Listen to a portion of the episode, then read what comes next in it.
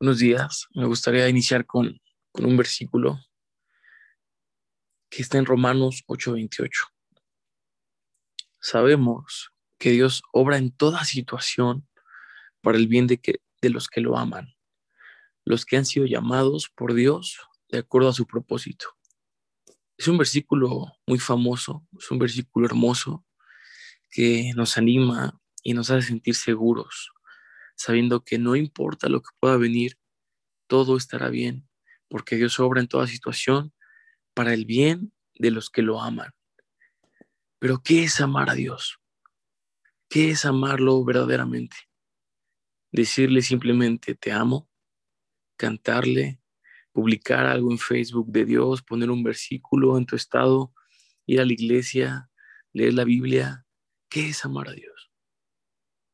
Jesús decía, si me aman, obedezca mis mandamientos. Lo podemos ver en Juan 14, 23. Le contestó Jesús, el que me ama, obedecerá mi palabra, y mi Padre lo amará y, y haremos nuestra morada en él. ¿Amas a Dios? Si la respuesta es sí, habrá un deseo en tu corazón de hacer su voluntad, de obedecerlo. Es tan sencillo como eso.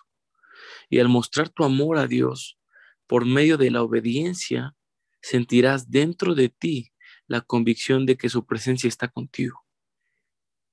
Vivir conforme a la voluntad de Dios te hará más sensible a su presencia y a su amor.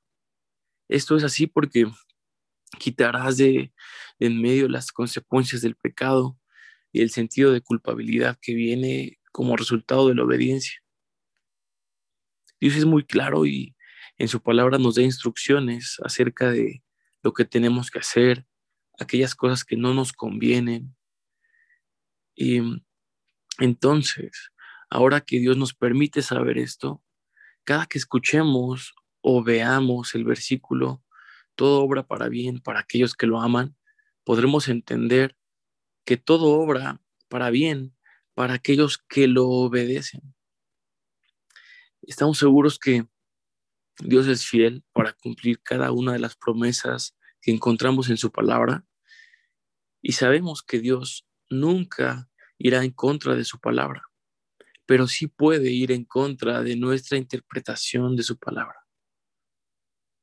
Hay gente que puede enojarse con Dios y decirle, ¿por qué me está saliendo esto mal, Dios? Si tú dices que si te amo, todo saldrá para bien y Dios pudiera respondernos con una pregunta, ¿verdaderamente me amas?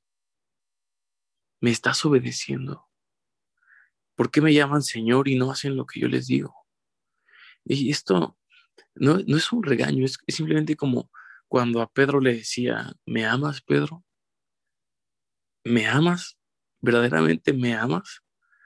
Y nosotros sabemos que la obediencia trae bendición, y Dios quiere bendecir tu vida.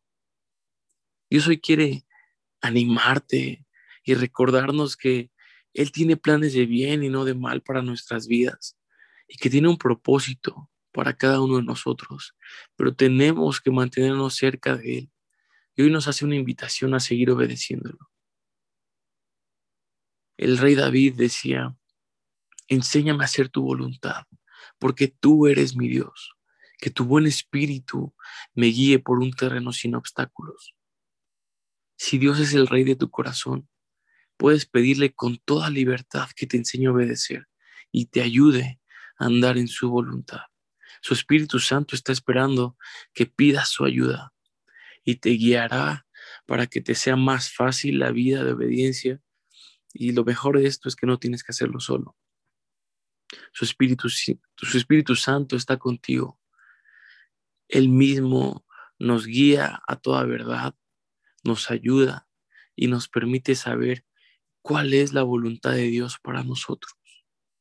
Y Dios quiere bendecirte en cada área de tu vida, darte aquello que necesitas. Jesús ha venido a darnos vida y vida en abundancia, pero esa bendición viene cuando obedecemos a Dios. Y nosotros no obedecemos para recibir algo, no, no obedecemos para recibir bendición. obedecemos porque sabemos que es algo bueno para nuestras vidas. Y porque Dios ha sido bueno con nosotros, respondemos en gratitud, haciendo su voluntad, obedeciendo a Dios por tanto amor, por tanta gracia, por tanta misericordia que Él ha derramado sobre nosotros. Pongamos atención en qué área de nuestras vidas Dios nos está llamando a obedecerle y pidamos ayuda a su Espíritu Santo para que nos recuerde todo lo que nos ha venido enseñando, nos dé la fortaleza que necesitamos y nos dé la sabiduría. Dice su palabra en Santiago 1.5 que si pedimos sabiduría, Él nos la dará sin reproche alguno. Así que pidamos ayuda para que Dios nos permita mantenernos firmes en aquello que nos ha pedido y así podamos obedecerlo. Gracias Dios. Gracias porque tú eres bueno con nosotros, porque hoy tú nos haces entender, Señor, que la obediencia no es algo que te beneficia a ti, es algo que nos beneficia a nosotros. Es algo que nos hace bien a nosotros, es algo que nos conviene. ¿Por qué? Porque esa es tu voluntad para nuestras vidas y sabemos que eso trae bendición. Ayúdanos, Señor, a tener esto en mente, a saber que tú tienes planes de bien y no de mal, que todo obra para bien para aquellos que te aman, que te obedecen. Nosotros hoy, Padre, ponemos nuestras vidas en tus manos.